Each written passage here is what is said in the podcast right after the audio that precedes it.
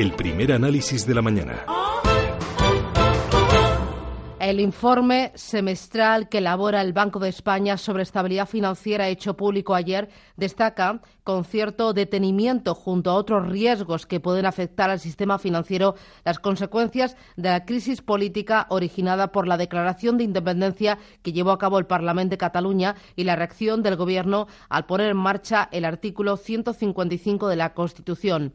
Constata que le podría costar a España hasta un 2,5% del Producto Interior Bruto. Juan Pablo Calzada, ¿qué tal? Muy buenos días. Muy buenos días. El Banco de España dibuja dos escenarios, uno más suave con un coste inferior de apenas seis décimas y uno más, eh, más duro mm, eh, que dependerá pues de cuánto se alargue todo esto.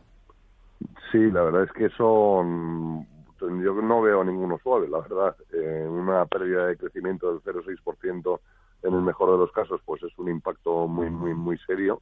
Es muchísimo dinero y lo, y lo vamos a notar todos y cada uno de los españoles, especialmente los catalanes, que es donde se va a producir la mayor caída, pero en general yo creo que el, impacto es para toda España.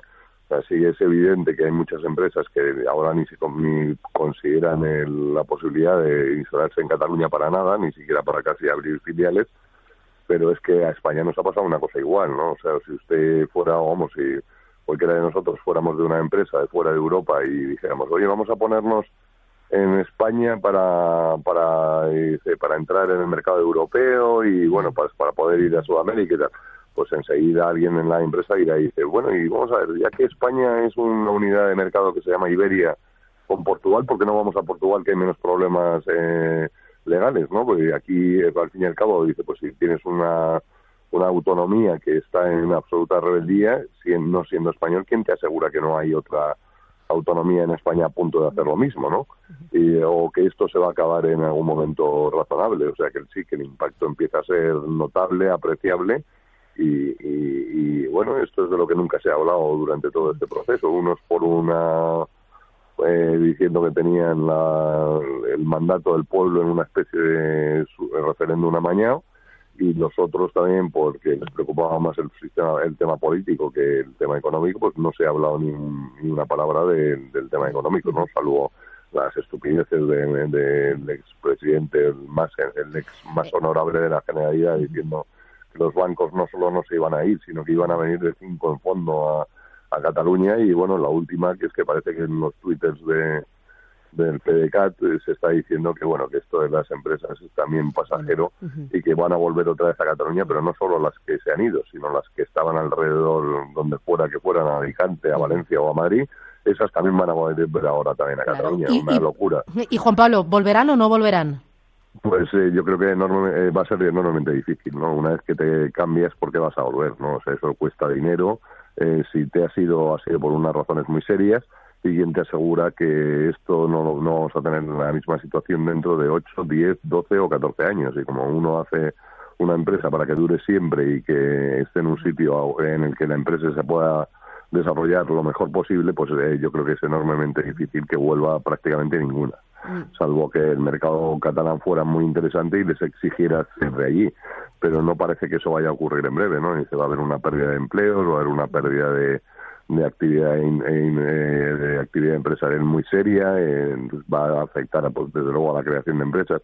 ¿Quién va a crear una empresa ahora en, en un entorno como el catalán en el que no sabes si mañana vas a poder ir a trabajar o hay una huelga de estas que que se inventan o van a entrar en rebeldía todas las administraciones catalanas y te quedas colgado de la brocha. Eh, fíjate, eh, este escenario que dibuja el Banco de España, eh, el escenario más severo sería similar a la situación que vivió España en el año 2012 con el rescate parcial del sistema bancario. Es que estamos hablando de que nos estamos jugando ya mucho. Y hoy cuenta el diario Expansión que ya se han ido 2.000 empresas de Cataluña, han cambiado su sede fiscal, su sede social en un solo mes.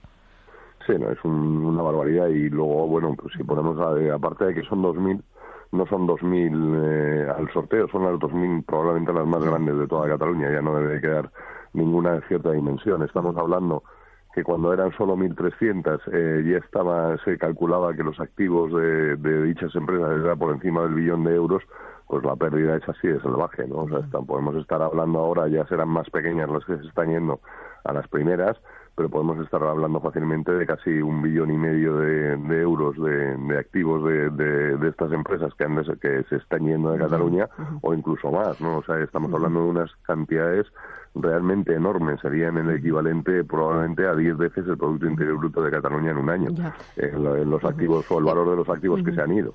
Para terminar, dos cositas muy rápidas, eh, Juan Pablo. Una de ellas, y ya dejando a un lado el tema de Cataluña del que estamos un poco saturados, una de ellas, Jerome Powell, al frente de la Reserva Federal de Estados Unidos, ¿al mercado le gusta? al mercado le gusta y eh, pues, creen que tiene mayor sintonía con, con Donald Trump y que por lo tanto eh, irán las cosas más tranquilas que con Janet Yellen, pero vamos, yo a, día de hoy no, no aprecio ninguna, ninguna diferencia.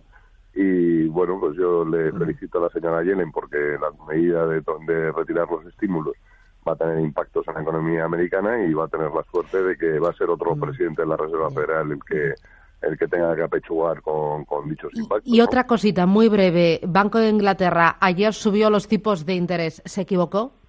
Eh, tiene que, bueno, es que Inglaterra tiene una situación muy difícil en la cual tiene que tener una libra, libra lo suficientemente eh, débil para poder exportar, pero lo suficientemente fuerte como para poder que las compras que hacen en el exterior, que son muchísimas, no, no, no, no se vean muy afectadas. Entonces están en un difícil equilibrio en el cual pues un día tendrán que subir tipos de interés como pasó ayer y otro día los tendrán que bajar porque se les aprecia demasiado.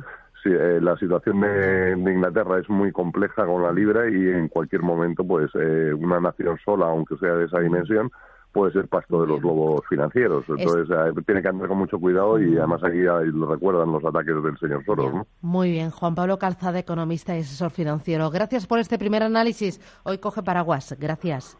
Muchas gracias. Hasta luego.